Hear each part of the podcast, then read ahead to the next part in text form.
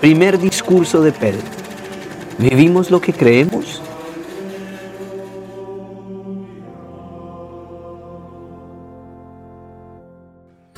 En este capítulo hablamos sobre el llamado profético, la conversión diaria y muchas cosas más. Acompáñanos a vivir la palabra de Dios. Hola, hoy estamos con Juliana Villegas, Antonio Torres. En el nombre del Padre, del Hijo y del Espíritu Santo, Señor, háblanos hoy que nuestra que nosotros pongamos la voz y tú seas la palabra que necesitamos. Que nosotros pongamos la voz y tú seas la palabra. Amén. Hoy leemos el Hechos 2, capítulo 2, versículo 14. Eh, este es bien bonito, este texto es muy especial para mí. 14 en adelante, leámoslo. Primer discurso de Pedro. Entonces Pedro, poniéndose en pie, pónganle cuidado a esto, con los once, no estaba Judas, no habían escogido al que lo reemplaza, Matías, alzó la voz y les habló diciendo, varones judíos y todos los que habitáis en Jerusalén, esto os sea notorio y oíd mis palabras, porque estos no están ebrios como vosotros suponéis, puesto que es la hora tercera del día, la hora tercera era las nueve de la mañana, ¿no? Hora tercera. Mas esto es lo dicho por el profeta Joel. Esta profecía fue lanzada por una, creo que era una misa muy llena de gente eh, con el Papa Pablo VI, una misa carismática, por allá en el año 60 y algo, tal vez finales o comienzos, no, tal vez comienzos de los 70. Y esto de alguna manera buscaba explicar esta renovación de la iglesia la renovación que necesitamos en la iglesia es esta misma del comienzo, la renovación dada por el Espíritu Santo. En los postreros días, dice Dios, derramaré de mi espíritu sobre toda carne. Y pongan cuidado lo que sigue. Y vuestros hijos y vuestras hijas profetizarán. Y vuestros jóvenes verán visiones y vuestros ancianos soñarán sueños, y de cierto sobre mis siervos y sobre mis siervas, en aquellos días derramaré mi espíritu y profetizarán. Y daré prodigios arriba en el cielo y señales abajo en la tierra, sangre y fuego y vapor de humo. El sol se convertirá en tinieblas y la luna en sangre, antes de que venga el día del Señor grande y manifiesto y todo aquel que invocare el nombre del Señor será salvo. Juliana, ¿qué opina? Esta, es la profecía de Joel, la profecía tan, tan cara, tan querida por los, la gente de la renovación carismática. Esta promesa de que el Señor derramará su espíritu sobre todas las personas, sobre todos sus siervos. Y, y será de esta manera, vuestros hijos y vuestras hijas profetizarán, es decir, ustedes profetizarán y ustedes verán visiones. Y luego nosotros soñaremos sueños. Los Creo que me toca ya contarme entre los ancianos de la tribu. Ya los jóvenes son otros.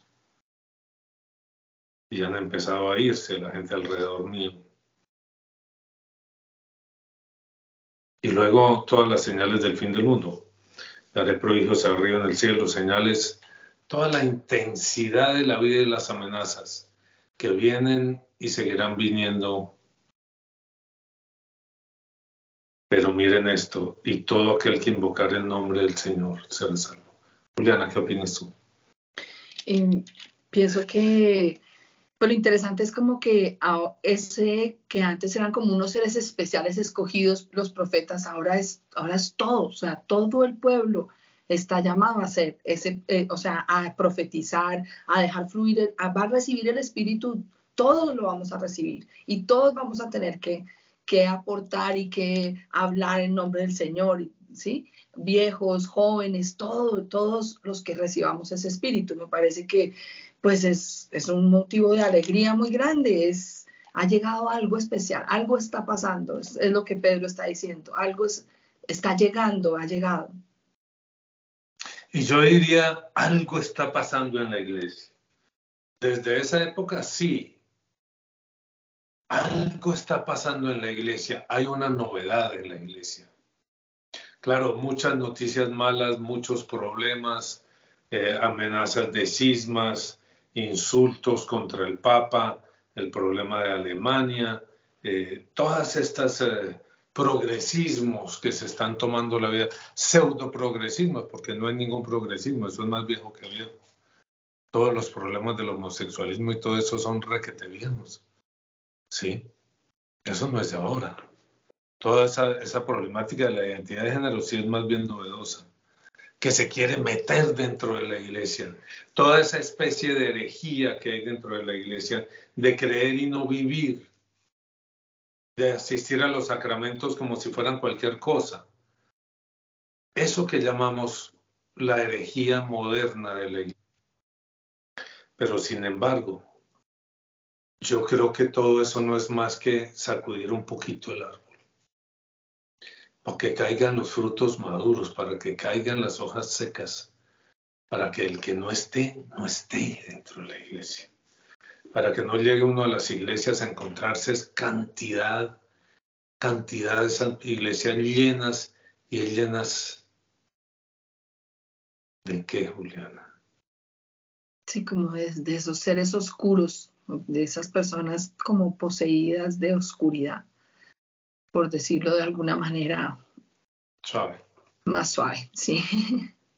Llena de seres oscuros de seres que no conocen el poder de Dios, de seres que no han recibido el Espíritu Santo, como nos habla este primer discurso de Pedro y esta profecía de Joel. Joel es de los últimos profetas, si mal no estoy, tal vez del año como 300, 200 antes de Cristo, una cosa así. Quiere lo, lo puede buscar ahí. Eh, desde entonces está este anuncio pero este anuncio se va a cumplir es en Jesucristo, lo que tú estabas diciendo. Antes eran unos profetas escogidos especiales y unos sacerdotes, sacerdotes especiales y unos reyes especiales. Ahora el Espíritu se ha abierto para todo el que lo pida, para todo el que lo pida. Entonces tenemos un sacerdocio, somos representantes de Dios ante los hombres y de los hombres ante Dios. Eso es lo que vamos a hacer los domingos en misa.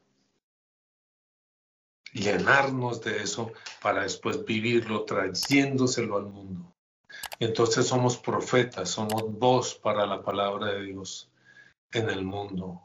Somos y debemos ser, porque si no somos, si no estamos siendo, no somos. Entonces somos y debemos ser. ¿Me entiendes? ¿Qué quiero decir con eso? Sí. Sí, es, decir, somos y estamos llamados a ser, luego hay que ejercerlo, digamos, hay que recibirlo y ejercerlo. Es decir, los que me están oyendo, pongan atención porque gusteles o no les guste, que no yo, que yo soy de esta corriente, que yo soy de la otra corriente, que yo soy del Opus Dei, que eso es. Todos ustedes están llamados a ser profetas. Y el profeta profetiza. Y profetizar es dejar que Dios use mi voz, mi boca, mi pensamiento para su palabra. Que yo sea voz para tu palabra, Señor. Que yo sea corazón para tus sentimientos Uy, no, Joel es mucho, mucho más anterior.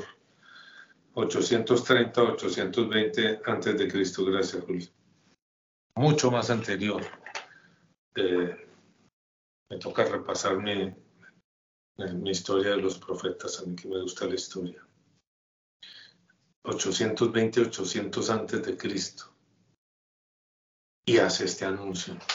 Pero este anuncio se va a cumplir es en Pentecostés y de Pentecostés en adelante, porque la iglesia es y debe ser un permanente Pentecostés.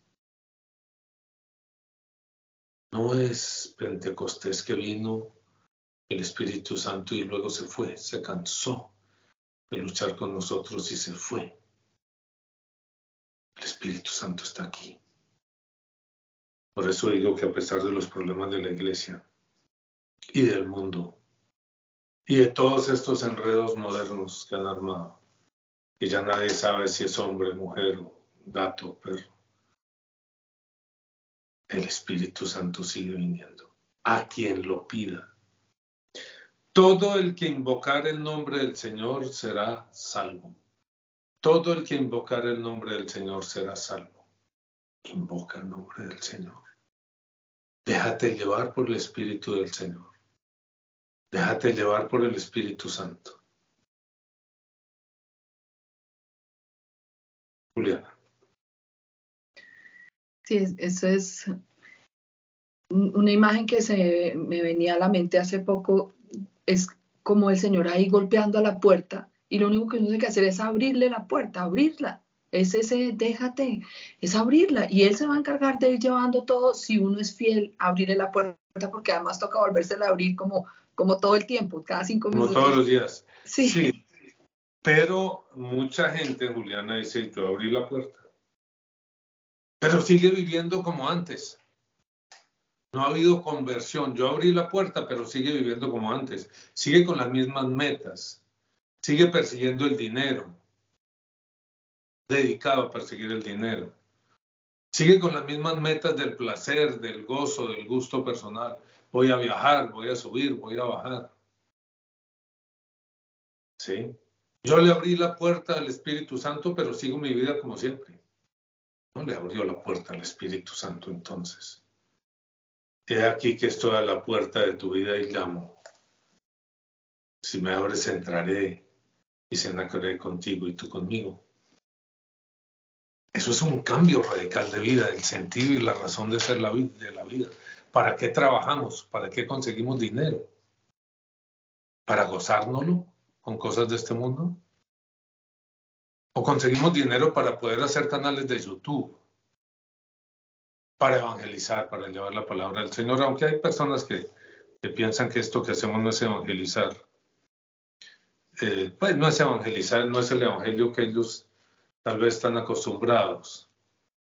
El evangelio de, de quédate quieto, ya lo ganaste todo, no tienes que hacer nada, vive tu vida como quieras. Ese es un evangelio que se incomoda con nosotros cuando le decimos tiene que cambiar el sentido de su vida, la razón de ser y todo lo demás. Di, te veo con ganas de hablar. No, no, no. Eh, sí, yo creo que eso es súper importante porque, es decir, abrir la puerta implica ese estar dispuesto a que Él me transforme, a hacer lo que Él quiere, porque yo oigo tantas personas como, inclusive le piden a uno, ay, ora por mí para que esto me salga, para que esto salga de tal manera, sino, pero no será mejor orar para que Dios te muestre si eso es lo que Él quiere para ti o no, porque sí, entonces es como seguir la misma vida y que Dios me ayude a seguir lo que yo decido, lo que yo quiero, y no es abrirme a que Él me dé lo que Él sabe que es mejor para mí. Ok, conversión, estamos en, en cuaresma. Cuaresma es tiempo de conversión, pero no convertirse durante cuaresma sino convertirse durante la cuaresma al resto del año. Cambiar el para qué trabajas, para qué vives y para conseguir, qué consigues dinero. No es conseguir dinero para mí, para mi familia, para pasar la chévere y dar un poquito allí. ¿Para qué quieres el dinero? ¿Para qué comes? ¿Para qué vives? ¿Para qué tienes hijos? Para la obra de Dios. Es difícil con los hijos, pero uno tiene hijos para la obra de Dios, para este ejército, que se enfrenta al mal, a rescatar gente que está atrapada en el mal. Esa profecía es de Isaías, sea aquí que mm, la que cita el Señor al comienzo de su ministerio. Sí, es Isaías. El Espíritu, El Espíritu del Señor está sobre sobre mí por cuanto me ha ungido. Y luego dice, ¿para qué? Y no dice que te ha ungido o que te va a ungir este Espíritu de Pentecostés para que la pasen muy chévere, para que ganen más plata, para que consigan más chicas en las fiestas o por fuera de las fiestas.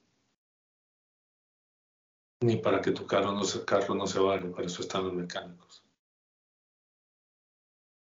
Para servir a Dios, a mis siervos y a mis siervas, para trabajar en la obra de Dios. Ok, sigamos leyendo. Varones israelitas, oí estas palabras. Jesús Nazareno, varón aprobado por Dios entre vosotros, con las maravillas, prodigios y señales que Dios hizo entre vosotros por medio de él como vosotros mismos sabéis, a este, entregado por el determinado consejo y anticipado conocimiento de Dios, prendisteis y matasteis por mano de inicuos crucificándole, al cual Dios levantó, suelto los dolores de la muerte, por cuanto era imposible que fuera a ser retenido por ella, por la muerte. Porque David dice, él, veía al Señor siempre delante de mí porque está a mi diestra, no seré conmovido, por lo cual mi corazón se alegró y se gozó mi lengua y aún mi carne descansará en esperanza. Algún día, cuando nos llame, hoy, esta tarde, esta noche, porque no dejarás mi alma en el Hades, ni permitirás que tu santo vea corrupción. Me hiciste conocer los caminos de la vida, me llenarás de gozo con tu presencia. Este es un bellísimo eh, oración o canto de David. Esto está en Mateo 28 también, en Marcos 16, Lucas 24. Bien interesante. Varones hermanos, se os puede decir libremente del patriarca David que murió y fue sepultado y su sepulcro está con nosotros hasta el día de hoy, pero siendo profeta y sabiendo que con juramento Dios le había jurado que su descendencia en cuanto a la carne levantaría al Cristo para que se sentase en su trono Viéndolo antes, habló de la resurrección de Cristo, que su alma no fue dejada en Hades ni, ni su canelo corrupción. Miren, esto no se trata de ser buenos. Yo insisto tanto en eso porque es que si se trata de ser buenos, pues yo estoy en problemas. Yo tengo. Es una lucha muy dura. Yo puedo decir con plena certeza como dice San Pablo, porque hago lo que no quiero y lo que quiero hacer no lo hago. Entonces esto no puede ser para buenos. No se trata de ser buenos, se trata de recibir el Espíritu y dejarlo que haga a través de nosotros lo que Él quiera. Y si Él decide orar a través de gente mala o regular, porque si vemos ahí la historia de David, David era más bien regularón, de, de, de bondad, ¿no? Las maldades que hace son feroces, una y otra y otra, muchas. Y, el Señor obra a través de él, a pesar de él. ¿Por qué? Porque él está en permanente búsqueda de Dios. Y esa permanente búsqueda implica corregir la ruta cada vez que se cae la endereza. David se cae cada rato, pero cada vez que se cae la endereza. Entonces la invitación no es a ser buenos, la invitación es a enderezar la ruta cada vez que nos caigamos. Cada vez que hagamos algo que no es, como dice San Pablo también. No que yo haya alcanzado la meta. Ninguno de ustedes ha alcanzado la meta, ni remotamente. Ninguno de nosotros. No es que yo haya alcanzado la meta. ¿Quién se le ocurre?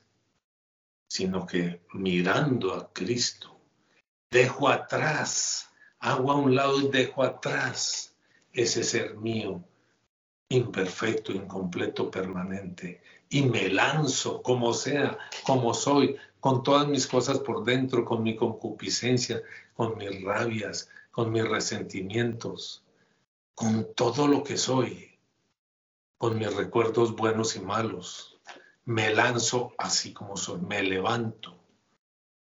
Dejo la pereza, me levanto y me lanzo a ver si alcanzo la meta de la eternidad.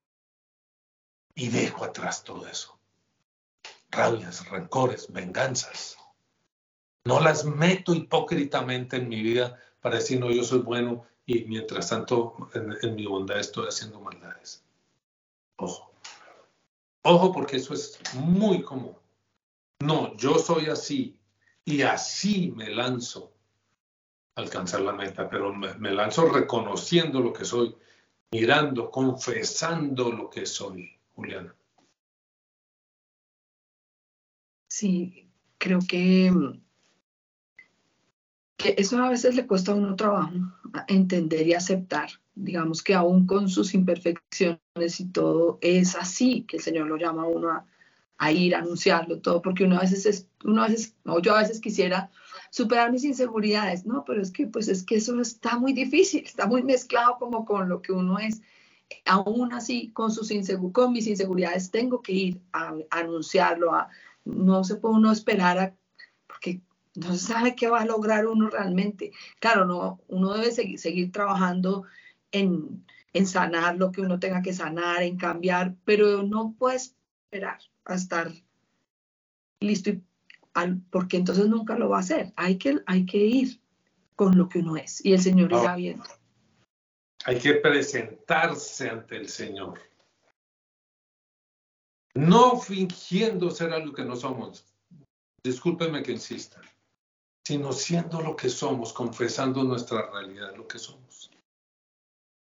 La impaciencia, la rabia, la grosería, la pereza, la lujuria, todas esas cosas que han anidado en el interior de uno a través de la vida, la codicia, no negándolo, confesándolo. Y con todo eso, que soy? Ese hombre viejo que mora en mí. Como dice San Pablo, me lanzo a alcanzar la vida eterna, a ver si logro la meta, porque la tengo que lograr y que, puedo hacer uno quedarse aquí. Y Juliana, yo creo que si uno fuera perfecto sería muy difícil acercarse a la gente Sí. Porque la gente por dentro se está mirando a sí misma y saben, así se pongan el vestido, no sé cómo. Uno sabe qué gordos tiene. Uno se quita la ropa por la mañana y se mira en el espejo. Sí. Después se pone ropita que le medio disimule. Sí, y si tiene una mancha muy grande, se echa aquí una, unas mujeres echan ahí una vaina. Y entonces uno se, aquí pelo, pues hombre, ya no hubo pelo, ya no hay que peinarse, peor, hay que afeitarse la cabeza. Peor, porque si no salen unos pelos así. Uno sabe cómo es uno. Uno se ve y finge ser de otra manera. La gente es como si estuvieran en visita todo el tiempo, fingiendo ser algo que no son. Con el tiempo se les sale. Es mejor ir de entrar, mire, así soy yo. Y así me lanzo. No me voy a quedar aquí. Hacer eso toda la vida, quedártela. Así me lanzo, Juliana. Porque si alcanzo la eternidad, de eso se trata. Si alcanzo la eternidad, me van a devolver piernas fuertes. Volveré a tener pelo. Volveré a poder correr y saltar y jugar. Y botarme los ríos y nadar y cruzar los lagos. Y no sé, yo creo que podré montar en bicicleta como montaba en otra época, con agilidad, frenando, subiendo, bajando. Y volveré a tener el peso que corresponde y la fuerza que tenía en los 18 años. Ven, se alcanzó la meta. Porque a mí no me parece tan divertido estar allá. Eh, pues no sé, espero que esto no sea una herejía, ¿no? Con una campanita así, vestido de blanco. No, me parece tan divertido. Es chévere, es chévere. yo, yo fui colito y me encantaba. Pero también me encantaba jugar fútbol y béisbol, jugamos en esa época, y hacer pilatunas, y ir por las montañas y los bosques, y luego todas las cosas. No, no es para buenos, qué jartera, qué jartera, qué jartera. Uno entre buenos, qué artera. Pero además es porque en esa fragilidad de uno es donde otros logran también identificarse y acercarse. O sea, eso es lo que, con lo que uno va a trabajar finalmente, es también con esas debilidades, porque ahí es donde otros dicen, ah, yo también. O sea, para mí también, yo también puedo. A eso te decía, uno se ve desnudo y ve todos sus gordos y sus cosas, y se encuentra con una persona perfecta y dice, no, con ese no. Yo con ese no me meto, yo busco a alguien así como yo. Un gordito, uno así, alguien así como yo. Bueno, se nos alargó el tiempo, dejemos aquí si quieres. Sí. Anímense a ver el video. Ahí vamos, ahí vamos, ahí vamos caminando, invitando. Si quieren eh, contactarse con nosotros, eh, pueden escribirnos y les contestamos. Pueden escribir sus comentarios y los incluimos en los videos. Eh, a veces estamos de acuerdo, a veces no, pero igual los incluimos. Y mm, si les gustó, denle like. Pongan la campanita para que les aparezca y suscríbanse. Importante, suscríbanse. Estoy levantando el velo, Juliana Villegas, Antonio Torres. Señor, ponemos en tus manos este día, nuestro trabajo, nuestra lucha, y te damos gracias inmensas por habernos llamado por darnos cada día el poder de responderte. Por Cristo nuestro Señor. Amén. Amén. Padre, el Hijo y el Espíritu Santo. Amén. Amén. Chao.